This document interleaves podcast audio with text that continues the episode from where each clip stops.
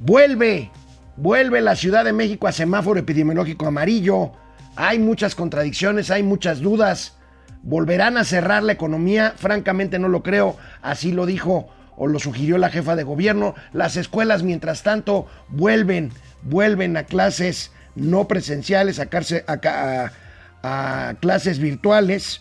Y bueno, pues abriremos hoy el programa Resulta de que eh, recuerdan que hablamos de las nuevas iniciativas para reformas legales del presidente López Obrador. Bueno, pues el senador Ricardo Monreal, presidente del Senado mexicano, adelanta que habrá una cuarta, una cuarta iniciativa, esta para prevenir o para poder ejecutar nuevos cortes. La austeridad republicana, pues, la austeridad republicana va a renacer, va a haber un nuevo recorte, incluso pues ¿por qué no? Aquí, aquí le invitamos hoy también. Y bueno, el presidente arremete nuevamente contra las clases medias. Y mientras, y mientras da muy buenas chambas a su equipo de ayudantes, a estas personas que le abren paso cuando va pasando ahí por los pueblos, saliendo a los aeropuertos, pues resulta que les está dando muy buenas chambas, tanto a nivel emolumentos como a nivel responsabilidades bueno, esto ha desatado muchas críticas.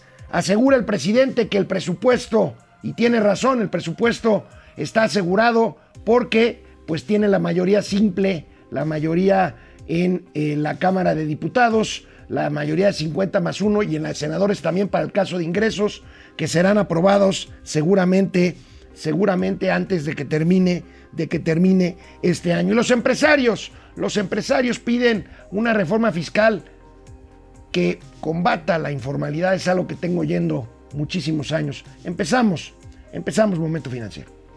Esto es Momento Financiero. El espacio en el que todos podemos hablar. Balanza comercial. Inflación. Evaluación. Tasas de interés. Momento Financiero. El análisis económico más claro. Objetivo y divertido de Internet. Sin tanto choro. Sí. Y como les gusta. Peladito y a la boca. Órale. Vamos, réjete bien. Momento Financiero. El presidente del Senado de la República, el señor Ricardo Monreal, habló en un video, eh, habló en un video el fin de semana, subió un video a sus cuentas de redes, de redes sociales y habló de las reformas estas que va a mandar al Congreso el presidente de la República. Pero habló de una más, mayor austeridad republicana. Y yo agregaría una cuarta más que viene, según estoy enterado, una reforma administrativa profunda que tiene que ver con la profundización de la austeridad y la sobriedad republicana. Tendremos que iniciar un proceso de construcción de consensos porque todas requieren modificación constitucional. Ojalá y lo logremos son momentos difíciles de polarización, de división, de encono incluso, pero hay que darle vuelta a la página y buscar qué temas y qué tópicos nos unen y nos fortalecen como nación para dar paso a una reconciliación nacional. Pues el presidente del Senado ya haciendo labor, discurso político para los consensos, porque ya Morena no tiene mayoría constitucional, el presupuesto no la requiere, pero otras sí, habla precisamente de la, una nueva ley de austeridad, de austeridad republicana, de bajar gastos. Esto implicará seguramente recortes, recortes presupuestarios. Y bueno, pues es que sí se ha hablado de que el presidente de la República insistirá, aunque no tenga mayoría constitucional en la Cámara de Diputados, en reformas en materia electoral, reducir los diputados plurinominales, en materia de quitarle peso al INE, incluso eventualmente volverlo a la Secretaría de Gobernación, el tema de la Guardia Nacional, que pasaría nuevamente a formar parte del ejército mexicano, y en materia de industria eléctrica, esta, estas reformas que quiere el presidente a como lugar, trató de modificarlas con leyes, las leyes están controvertidas y bueno, va a insistir en una reforma constitucional que le devuelve el monopolio de la energía eléctrica a la Comisión Federal de Electricidad, aunque ésta siga dando tumbos, aunque la dirección de Manuel Bartlett Díaz pues siga precisamente hablando sobre eficiencia energética, apenas el viernes pasado nosotros les decíamos aquí que Manuel Bartlett Díaz, director general de la Comisión Federal de Electricidad prometía que no habría más apagones en el país. Bueno, bueno, pues este fin de semana, bueno, vamos a recordar mejor lo que decía el presidente de la República en julio de 2019 sobre por qué se tenían que cambiar las leyes eléctricas y por qué ya no habría más apagones. Empezaron a hablar de que nos íbamos a quedar sin luz y que por eso había que eh, permitir el que participaran los particulares.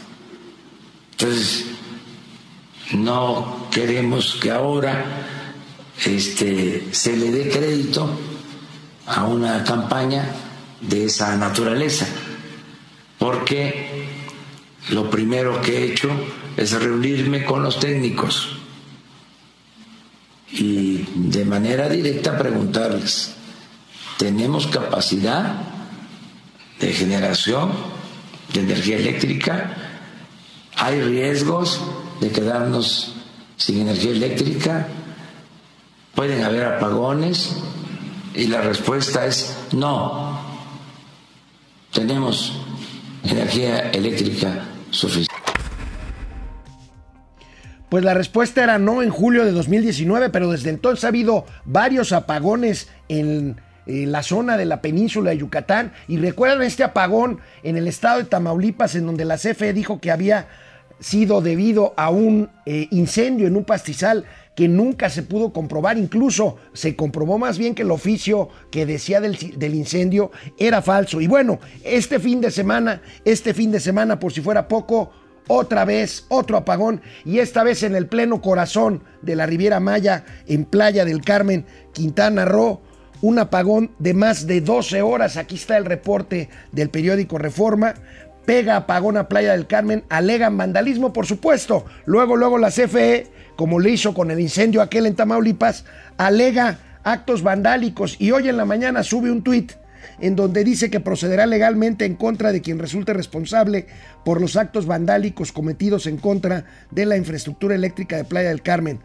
y exige respetuosamente a las autoridades actúen en consecuencia. Como siempre, como siempre, no reconocer errores, echarle la culpa a otros por lo pronto, otro apagón, 12 horas, 12 horas en la Riviera Maya, en Playa del Carmen. Y bueno, hablando de la CFE, por si algo le faltara, continúa un conflicto vigente desde hace muchos meses con Altos Hornos de México. ¿Por qué?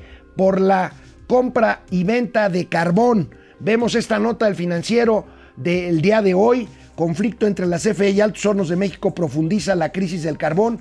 Los mineros esperan que con la venta de la empresa de Altos Hornos de México al grupo Villacero se normalice la relación en las compañías. Como podemos ver en la siguiente gráfica, hay un tema ahí de choque entre el, el carbón que ofrece Altos Hornos de México, cuya venta ha caído estrepitosamente, y la CFE, que como siempre, metida en problemas, busca nuevos proveedores de carbón, pues para esta forma tan novedosa, tan limpia, tan ecológica, tan moderna de producir electricidad que es con carbón. Bueno, canal 76 de Easy, canal 168 Total Play. Volvemos después de una pausa, momento financiero. Hola Internet, ¿cómo empieza su semana? ¿Cómo les fue? ¿Cómo les fue de sábado y domingo? Depredador Mercenario, esperando que el tío Mau nos traiga unos mezcalitos de Oaxaca, ojalá.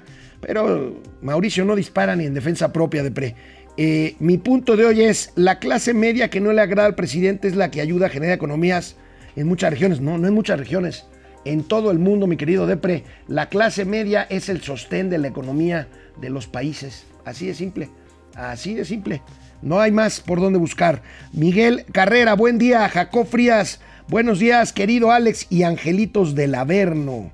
Guillermo Sánchez Mendoza, saludos, saludos Memo. Paco Guerra, excelente inicio de semana, chavales.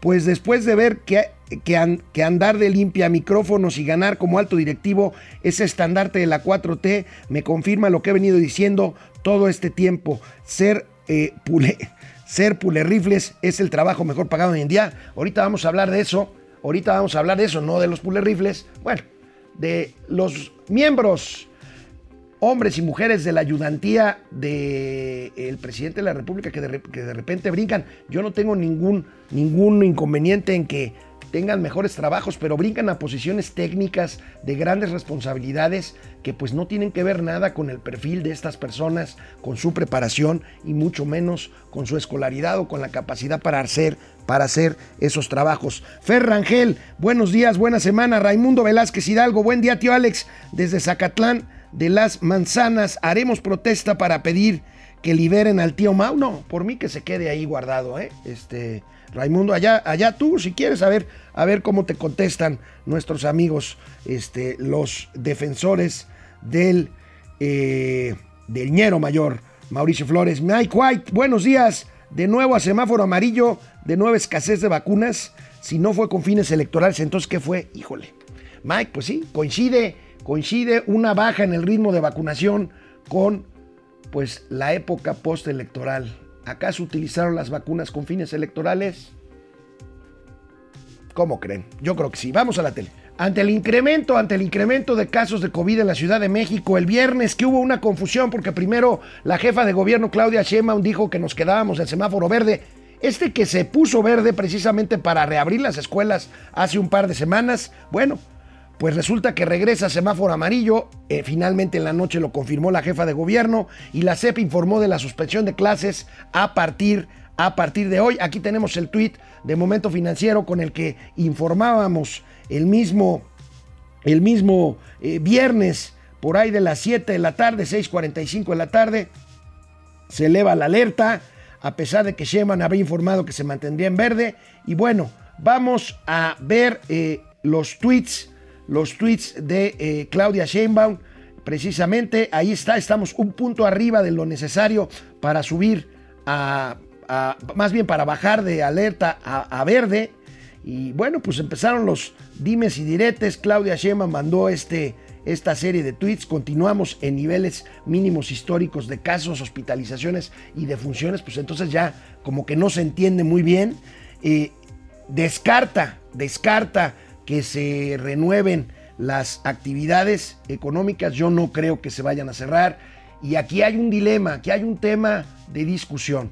El tema de la economía. Aquí está el comunicado de la SEP, también muy confuso, eh, que no hay clases presenciales, pero sin embargo las escuelas, si quieren abrir, pueden abrir a voluntad propia, pero los alumnos o el personal no puede estar más allá de 40 minutos para consultar algo, para hacer un trámite, para ver una computadora, en fin, todo mal, todo es una... una hilera verdaderamente, una cadena de puros eslabones, de ocurrencias, de malos, de malos mensajes, en fin. Por lo pronto, por lo pronto no creo que cierren la actividad económica. Y aquí pues el dilema, la actividad económica es vital, yo creo que sería catastrófico económicamente que volvieran a cerrar las actividades eh, no esenciales en, la ciudad, en la Ciudad de México, pero bueno, pues eh, esto versus la salud. Y bueno, tenemos el tema del desempleo también de la Ciudad de México pega, según este estudio, a los de mayor nivel escolar. Ahí tenemos 71% del total de desocupados en la capital del país cuentan con estudios desde nivel medio o superior, o sea, por lo menos con la preparatoria, pero con la universidad e incluso con maestría y doctorado. Pero hubo una buena noticia este fin de semana en la Ciudad de México para que no digan que no. Bueno, ahí tenemos la Ciudad de México obtuvo el séptimo lugar en la categoría de potencial económico en el ranking de la unidad de inteligencia del Financial Times. Para que el presidente no diga que el Financial Times es un pasquín inmundo, bueno, pues ahí está este ranking, séptimo lugar en esta categoría de oportunidades. Ojalá y estas oportunidades se aprovecharan como atrayendo mayor inversión y sin mensajes tan contradictorios y tan confusos sobre el tema del semáforo epidemiológico. Afortunadamente ya no tenemos a Gatel todas las noches. A ver qué dice mañana el pues el impresentable doctor Hugo López Gatel eh, mañana que es martes de la salud y que estará y que estará seguramente en en la mañanera. En algo que he oído por muchísimos años desde que yo me acuerdo, los empresarios pidiendo una reforma fiscal que no se recarguen los de siempre, sino que combata la informalidad. Esto no es novedad, lo volvió a decir Carlos Salazar Lomelín, lo dice y está eh, reflejado en la prensa de hoy. Eh, piden que esta reforma fiscal que más bien la presentó como miscelánea fiscal Raquel Buenrostro y que, el, y que el presidente inmediatamente salió a decir que no se trataban de nuevos impuestos, sino de eh, pues tratar de recaudar más, 200 mil millones de pesos. Pues bueno, el Consejo Coordinador Empresarial, Carlos Salazar, le pide, le pide a las autoridades hacendarias que se combata la informalidad y que no se incrementen los impuestos ya existentes. A ver si tenemos esa nota, empieza el debate. Se dice que habrá cambios en la manera de calcular la base gravable de las empresas, o sea, el cálculo sobre el cual se les cobra el impuesto para que pueda Hacienda recaudar más. En todo caso, en todo caso, esto lo tendrá que ver ya el Consejo Coordinador Empresarial, Carlos Salazar Lomelín y toda la Comisión Ejecutiva del CCE con el nuevo secretario de Hacienda y Crédito Público que asumirá a finales de julio, principios de agosto, el señor Rogelio, Rogelio Ramírez de la O. El presidente está tranquilo porque su presupuesto está asegurado por los que eh, sabemos que, tendré, que tendrá la mayoría de 50 más 1 en la Cámara de Diputados, pero culpa a los conservadores de tratar de quitar programas sociales. Veamos. se tiene ya la mayoría para la aprobación del presupuesto. Esto nos debe de dar mucha tranquilidad a todos, porque ya se logró ese propósito. En distritos de la ciudad eh, votaron por la cancelación de todos estos programas, pero no les alcanzó a los conservadores. Y yo llamo también a la reflexión serena, a quienes eh, no eh, están a favor de un cambio verdadero y apoyan al antiguo régimen de corrupción, de injusticias, de privilegios. Porque puede ser que lo hagan de manera convencida, consciente, o que lo hagan por desinformación. Por eso es un tema a tratar. Y es de sabios cambiar de opinión. Por eso eh, vamos a seguir tratando este asunto.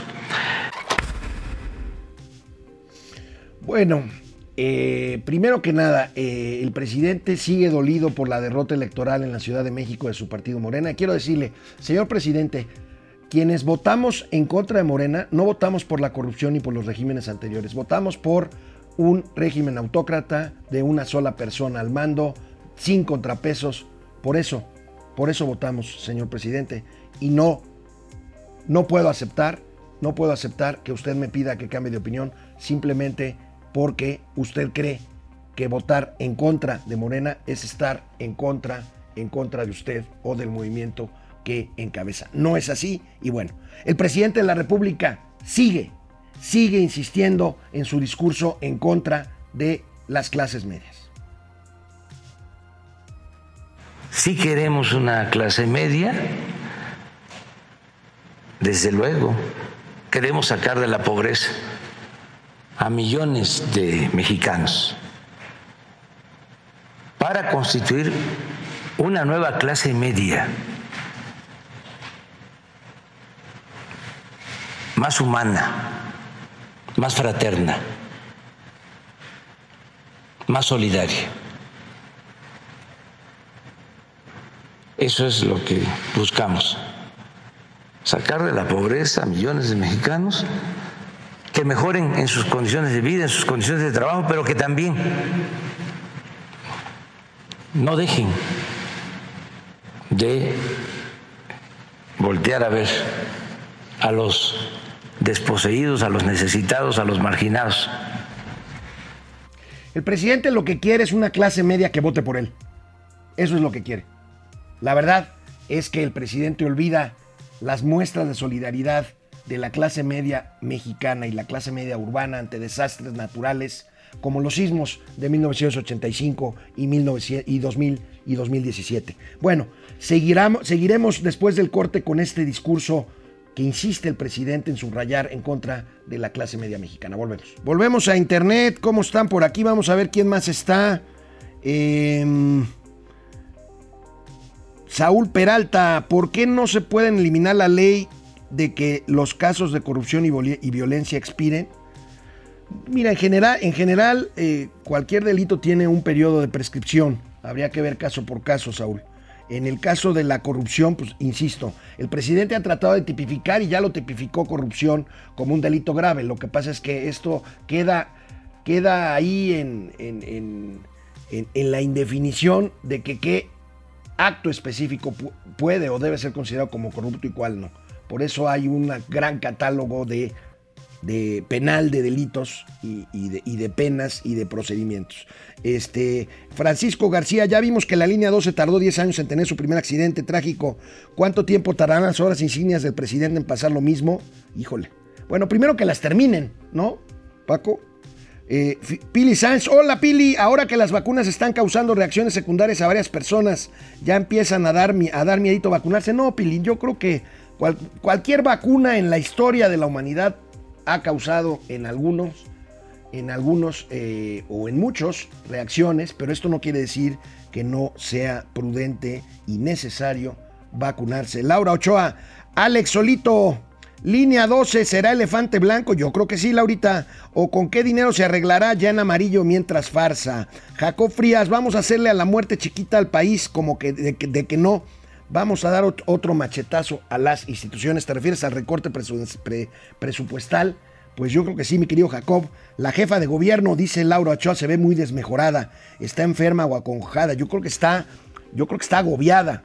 Agobiada pues por el costo político de la línea 12 del metro y por el costo político de haber perdido la mitad de la ciudad en las elecciones del pasado 6 de junio. Y bueno, el presidente también se ve enojado, molesto y por eso, ahorita de regreso, pues volvemos a ver a quién le echa la culpa. Y la jefa de gobierno también. Vamos a ver al final un gatelazo de la jefa de gobierno precisamente sobre esto. Volvemos a la tele. Yo insisto, la clase media es el baluarte, es la base, es el sostén de la economía de cualquier país. Y sin embargo el presidente sigue sigue pensando que es manipulable, que no es capaz de decidir por sí misma y que es influenciable a la hora de emitir un voto, por supuesto, si este no es a favor de Morena o del presidente López Obrador. Yo sostengo que fue muy fuerte la campaña de manipulación, la guerra sucia, sobre todo en la ciudad y este muchos eh, ni supieron por lo que votaban. Estaban eh, muy alterados, obnubilados, en contra de nosotros, del proyecto de transformación, porque este, son partidarios al final o en el fondo de que continúe el mismo régimen de corrupción, de injusticias, de privilegios y de salir adelante.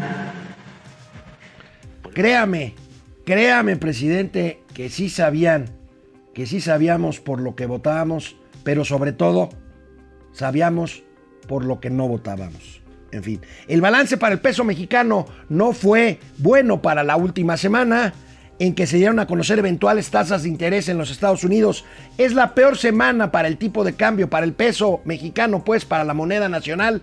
En nueve meses vemos esta nota, esta nota, más bien esta gráfica en donde vemos el alza de 4.62% en el tipo de cambio en el peso versus el dólar entre el 10 y el 17 de junio. La devaluación del peso aunque se diga lo contrario en Palacio Nacional, es de 3.4% en lo que va del año. Y a pesar de que también desde Palacio Nacional se niega, se niega la contratación de nuevos préstamos, pues bueno, está documentado, está documentado que hay cinco nuevos préstamos por lo menos contratados con el Banco Mundial en esta administración, según eh, reporta el periódico El Economista, el otro periódico especializado de nuestros favoritos por los temas que tocan y que tocamos aquí en Momento Financiero. Hay cinco préstamos activos del Banco Mundial solicitados por el, por el actual gobierno por 1.955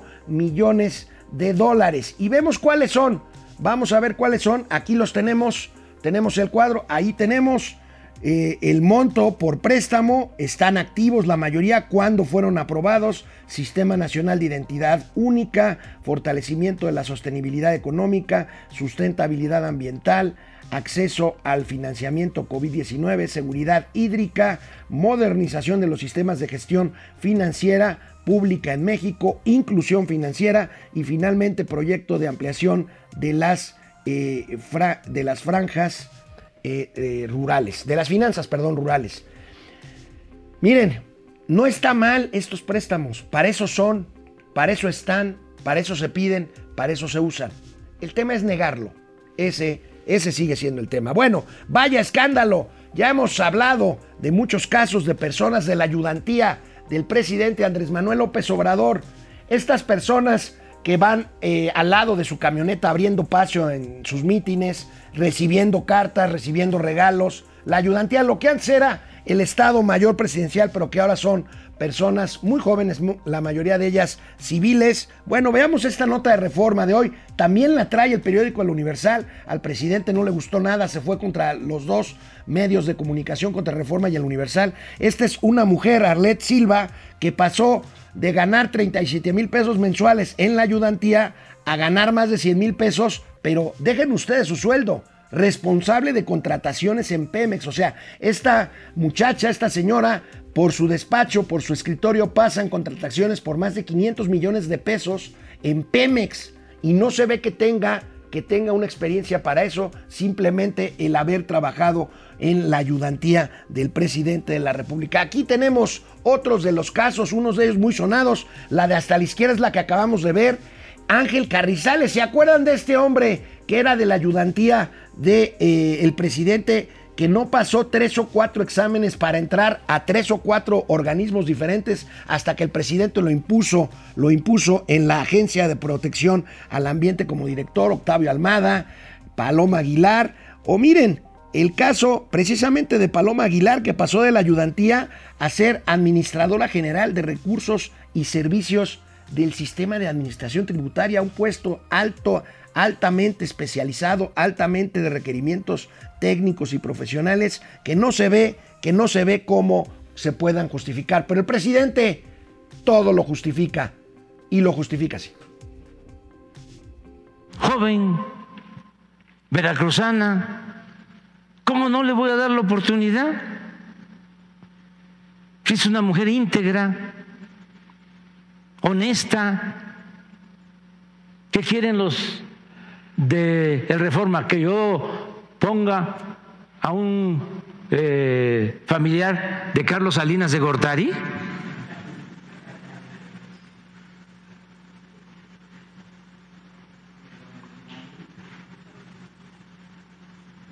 Todos ellos. Y lo vamos a seguir haciendo. Y además dice, nos vale, lo vamos a seguir haciendo. El tema no es que la gente crezca, insisto. El tema es que tenga perfiles para trabajar en puestos altamente especializados y justamente con sueldos que el presidente desprecia cuando se trata de personajes de la clase media o cuando se trata de trabajadores como el que esto les dice, que se levanta todos los días a tratar de ser aspiracionista, justamente a tratar de mejorar la vida, la vida propia y la vida de las personas que nos, que nos rodean. Ahí tienen este caso de los chapulines de la ayudantía del presidente de la República. El mercado de valores, el mercado, recuerden ustedes que hay varias formas de financiarse, la parte del crédito tradicional, el crédito tradicional para una empresa, pero las empresas también pueden emitir acciones. Y entonces si yo compro una acción de una empresa me convierto precisamente en accionista, en co-dueño de esa empresa y ese dinero que yo le doy a la empresa no es algo que yo le estoy prestando a la empresa. Es algo que yo estoy invirtiendo en la empresa. Si la empresa gana, gano. Si la empresa pierde, pierdo.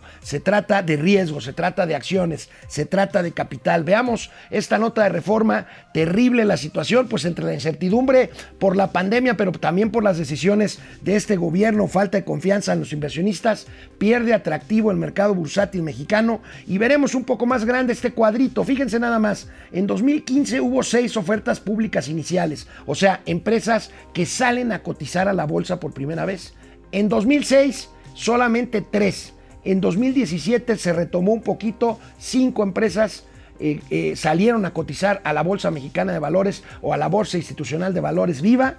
2018 y 2019, cero. Ninguna de ellas, ninguna de ellas, bueno, corrijo lo de Viva porque Viva nació, Viva nació en 2018 precisamente, y una apenas en este, en este 2020. 2020. De por sí el mercado de valores mexicano es un mercado pequeño, con poca penetración, son menos de 200 empresas, pero es un mecanismo importante que debería de crecer. En Estados Unidos hay miles, miles de empresas que cotizan en bolsa, ya no digamos en otros mercados, en mercados europeos, en Londres, el Brent, en Francia, eh, en España, en fin, por supuesto en Canadá. Pero bueno, estamos en el 76 de Easy y en el 170, 168 de Total Play, momento financiero, volvemos después de una pausa.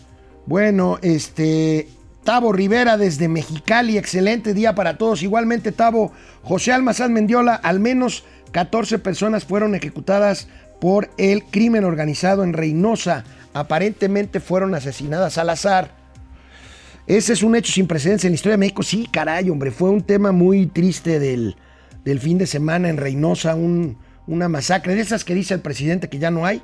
René Franco, abrazo fuerte a los papás financieros, felicidades, gracias jefe Franco. Ángel González Mosqueda, felicidades. Papás financieros, Raúl Olea Hernández, aquí en Mazatlán, dos días sin luz. Fíjense, ahí está. Qué bueno que nos, que nos eh, informas esto. Dos días sin luz en Mazatlán, 12 horas sin luz en la Riviera Maya. Pero decían que ya no iba a haber apagones. Bueno, ahorita vamos a tener en la televisión, ahorita acabando este corte de internet, la entrevista con el abogado de los socios del Club Campestre de Tijuana, este Club Campestre que el gobernador, que ya se va, Jaime Bonilla, quiere, quiere expropiar. Vamos a hablar de esto aquí en Momento Financiero. Vamos a la tele. Voy a decir un lugar común. Hay un fantasma, ha habido un fantasma que recorre los pasillos de la nación desde que se discute el proyecto económico del presidente Andrés Manuel López Obrador. Ese fantasma es el fantasma de la expropiación, que ha sido negado una y otra vez, pero que tomó forma en Tijuana, en Tijuana con un gobernador cercano a la 4T, Jaime Bonilla, que por cierto ya se va, porque acaba de haber elecciones, ya se va, pero hace algunas semanas nosotros les informamos aquí en Momento Financiero de la intención del gobernador Bonilla de Baja California de expropiar un símbolo, un símbolo de la ciudad de Tijuana, el Club Campestre de Tijuana, una superficie de 504 mil metros cuadrados. Bueno, hay noticias y buenas para los socios del Club Campestre y por eso tengo el gusto de saludar al licenciado Roberto Quijano, quien es eh, vocero, vocero de eh, los eh, socios del Club Campestre de Tijuana. mi querido Roberto, abogado, ¿cómo estás? Eh, me da mucho gusto saludarte. Muy buenos días. A ti, Alejandro, buenos días a ti y muy, muy, muy agradecido por el espacio que me da en, Momento Financiero. A tus órdenes. Con mucho gusto. Oye, pues nosotros dábamos a conocer primero eh, la decisión o la intención del, gobernador y posteriormente eh, los juicios que interpusieron ustedes los socios para ampararse ante esta medida. Entiendo que tienen una buena noticia ahorita en ese sentido, una suspensión judicial a esta medida arbitraria. Sí, básicamente Alejandro, compartir contigo que en esta, en esta novela que hemos estado viviendo estos últimos meses, los socios del campestre, básicamente estamos en tres juicios. El primer, bueno, tres momentos de procesos que hay. El primero es un proceso administrativo que inicia el gobierno del estado el decreto expropiatorio eh, que se inicia por allá de marzo, de abril de este año. En lo segundo es un amparo que nosotros promovemos en contra precisamente de esa intentona por parte del gobierno del estado de, expropiar el pool campestre. Y lo tercero que recibimos hace un mes aproximadamente es un juicio de naturaleza civil, ordinaria civil, en el cual el gobierno del estado no solamente trata de expropiar el campestre, fíjate nada más lo que te voy a decir, sino no pagarlo, ah, porque dice, ese, ese inmueble no es tuyo, por lo tanto, eh, voy a ordenar que la escritura pública de la cual se deriva tu propiedad sea declarada nula. De ese tamaño es, es, es la, la, la, actitud del gobierno del estado en contra del club campestre. Oye, eh, Roberto, este, esto que está diciendo es terrible porque sería, si de por sí un acto expropiatorio sin justificación de utilidad pública resulta pues una arbitrariedad, aunque proceda la indemnización correspondiente, pues más aún, más aún si se los quieren quitar y no darles un quinto, esto sería pues un robo en despoblado, un asalto a mano armada, caray. Mira, no tiene ninguna justificación la expropiación en sí eh, desde el punto de vista social. Es, es el bosque más grande de la ciudad, seguramente tú has estado en Tijuana, está en el corazón de la ciudad del Club Campestre y es un, es un espacio en el cual es boscoso como cualquier club de golf. Este, y es el único que se mantiene en la ciudad. En Tijuana es una ciudad, es un área semidesértica, hay cerca de 150 parques y jardines, la gran mayoría, si no es que su totalidad, en un total abandono por parte del gobierno municipal y pues este lo, los propios socios lo mantenemos. Entonces, no hay una viabilidad social. Segunda, no, no hay una viabilidad jurídica. Luego, si quieres, lo platicamos. Pero lo más importante, Alejandro, es que no hay una viabilidad económica. Claro. Expropiar un campestre va a costar entre 5 mil y 6 mil millones de pesos. Pero el decreto expropiatorio no solamente afecta al club campestre, sino todas las construcciones que están a su alrededor, las cuales tienen un valor más o menos de unos 20 mil a 25 mil millones de pesos. Entonces sería un absurdo económico tratar de expropiar esos inmuebles. Oye, este eh, abogado Roberto, eh, entiendo, entiendo que ya tienen en sus manos una suspensión definitiva concedida por un juez federal. Esto pues les da eh, pues una gran tranquilidad mientras se desahogan todos estos juicios, ¿no?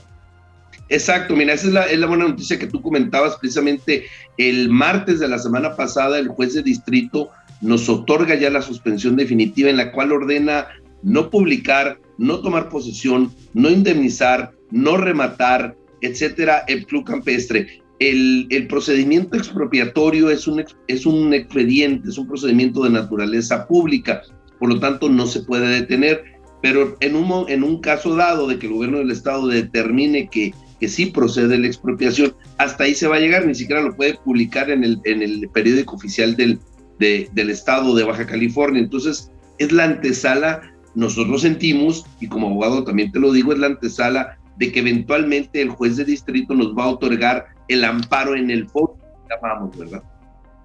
Eh, eh, Roberto, eh, Liceo Quijano, eh, Jaime Bonilla, antes de ser un político, es un empresario.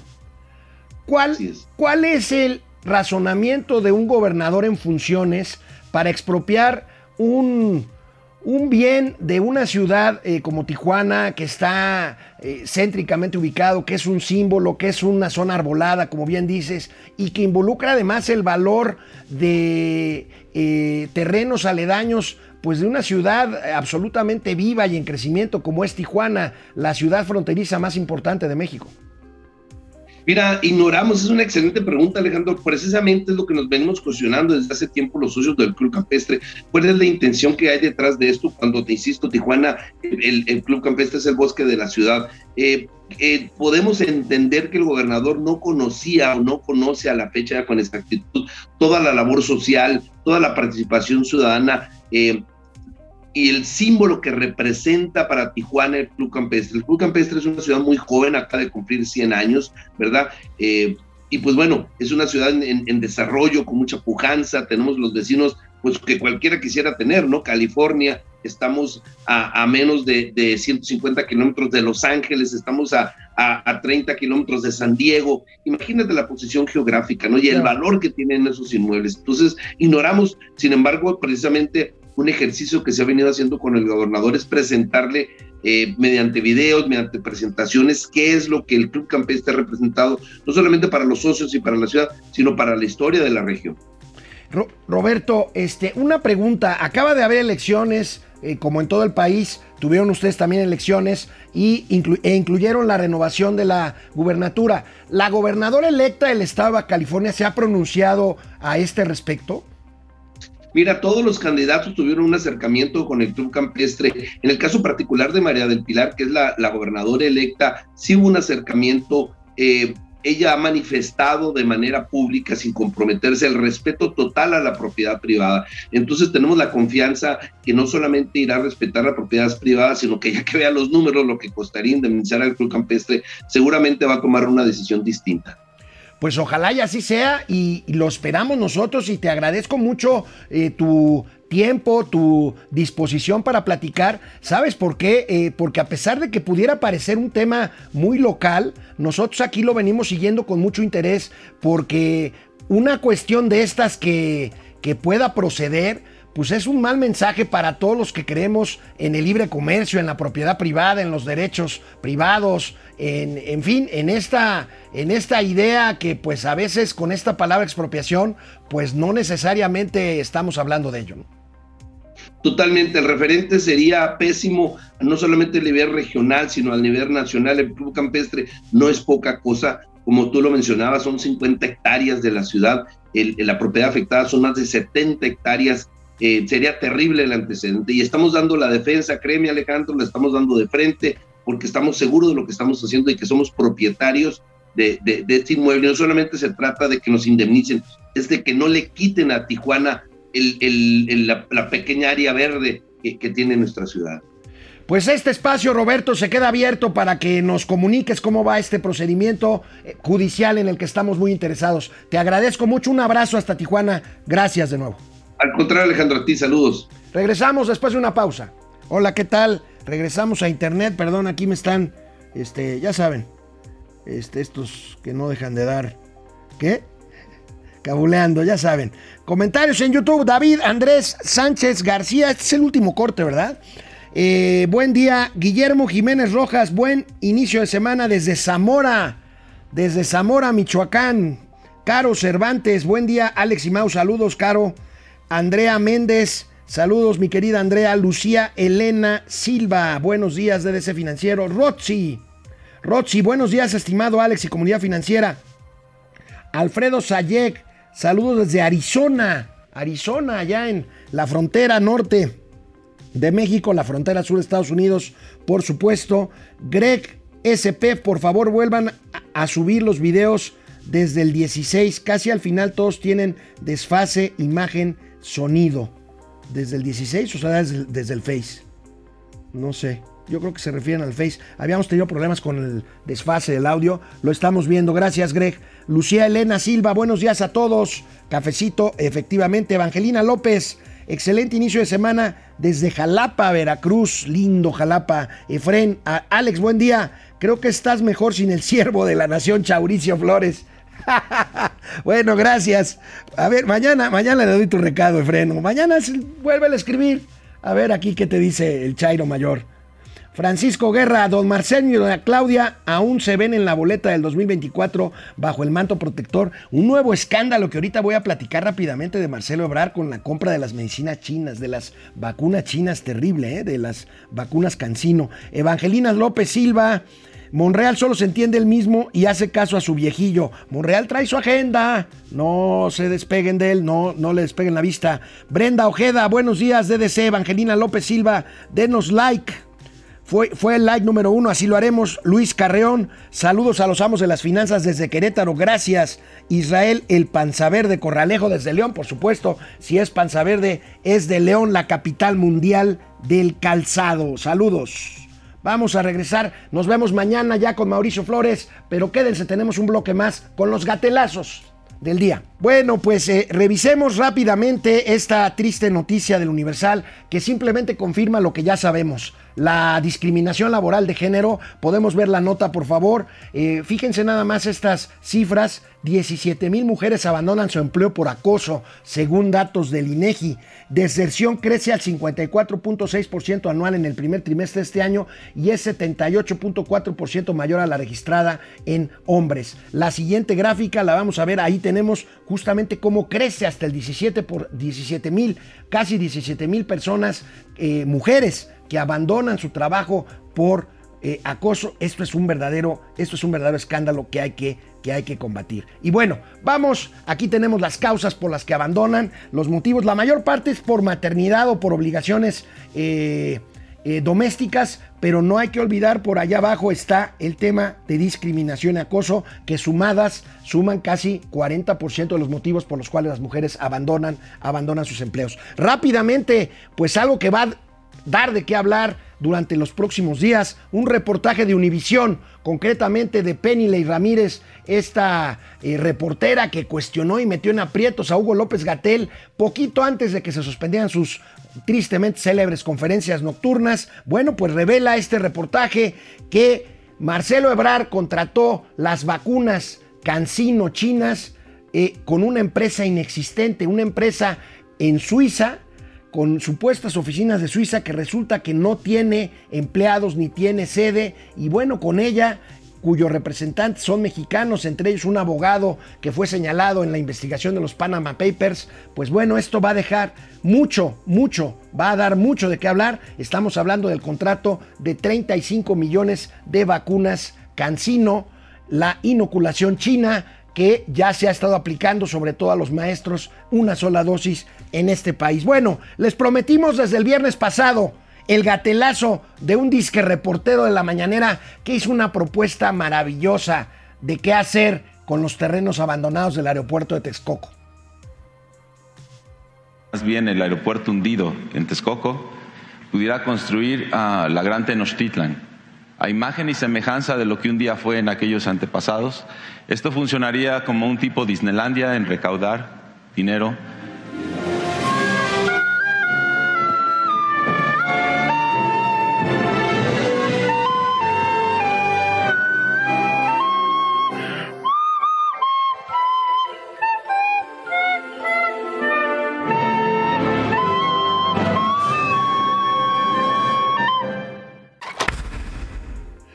Háganme usted el desdichado favor. ¿Y saben qué? El presidente dijo que iba a canalizar esta petición al comité que está analizando. Pues no que, no que iban a hacer un parque acuático en, en, Texcoco. Es pura. Y miren esta otra imagen. Por supuesto, los memes han proliferado por todos lados. Fíjense nada más, ahí le contestaron a mi amigo Cayo de Hacha.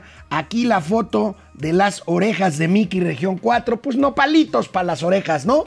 Y bueno, es que bárbaros. De veras, no tienen, no tienen nombre. Y bueno, pues hablando de ocurrencias, la directora de Desarrollo Urbano del Tren Maya puso un tuit.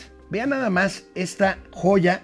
Estamos hablando de Karina Arbizu, directora de Desarrollo Urbano del Tren Maya, que dice, presentamos Amlópolis. Amlópolis es la propuesta de ordenamiento territorial impulsada en este gobierno que promueve la justicia social en la zona del tren Maya, Amlópolis.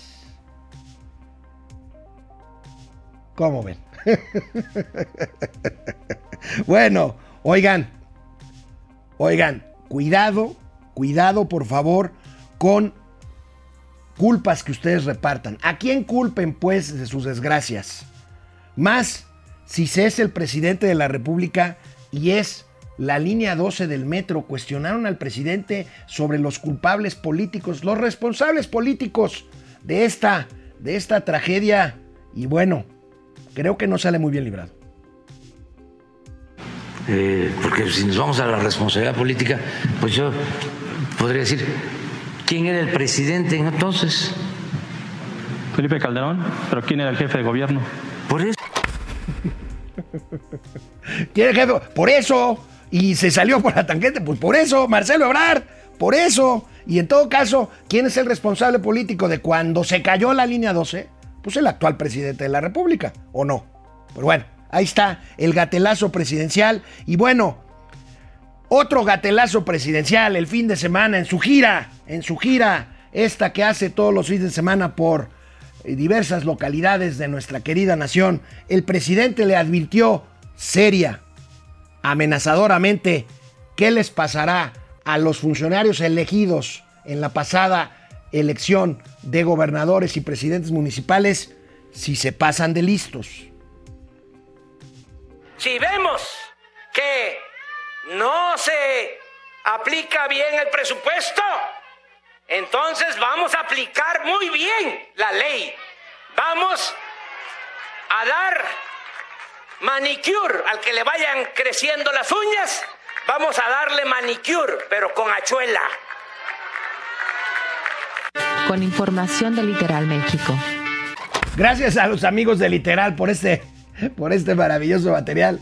Les vamos a aplicar manicure a las uñas largas. Bueno, ¿se les ocurre a quién ponerles una buena sesión de manicure de la 4T? ¿Acaso están pensando en las casas de Bartlett? ¿O en las casas del doctor John John y su esposa, la secretaria de la Función Pública? ¿O en el hermano del presidente? Pío López Obrador, se imaginan unas uñas así larguitas ahora con varios tonos como se usa, ya no se usan un solo tono, en fin, ahí está. Y bueno, el gatelazo que les prometí, la jefa de gobierno que está pues se ve se ve desencajada por el tema de la línea 12 no es para menos, pero también por la derrota política de las elecciones en la capital donde perdió la mitad, la mitad de las delegaciones que estaban en poder en poder de Morena. Veamos cómo la jefa de gobierno pues quiere encontrar culpables, se mimetiza con el presidente, pero se mete en problemas. Tuvimos durante pues prácticamente un año, tres meses, hizo que en ciertos lugares de la ciudad fuera entrando una campaña de desinformación tremenda, diciendo que nuestro presidente Andrés Manuel López Obrador era un autoritario, ¿Qué de autoritario hay? ¿A poco se castiga a los periodistas en este país? ¿A poco no hay libertades en este país? Pero como estábamos metidos en nuestras casas, viendo la televisión, viendo los celulares, empezó a entrar esta campaña del miedo, de la desinformación. Y lo que pasó en la ciudad lo voy a decir muy claramente, en la última elección, es que ganó esa campaña del miedo y la desinformación en muchos lugares. Y a veces decimos, pero ¿cómo pudo pasar eso en la ciudad? Pues porque a veces cuando no hay comunicación, cuando no hay discusión, cuando no hay información, ganan estas campañas del miedo y la desinformación. Pero les voy a decir una cosa, esta ciudad es una ciudad libre y de derechos. Ah, qué güeyes somos los de la clase media urbana de esta ciudad. De veras, qué güeyes somos. Pero ya vamos a tener Tenochtitlan. ¿O cómo es? ¿Se imaginan ustedes la atracción de la revancha de Moctezuma? Va a ser una hilera como de 100 baños de esos portátiles que ponen en el Foro Sol en los conciertos. Esa va a ser la revancha de Moctezuma en el nuevo Disneyland Mexica. Qué bárbaros son. Bueno, mientras tengamos gatelazos, tenemos programa. Nos vemos mañana aquí con Mauricio Flores Arellano en Momento Financiero.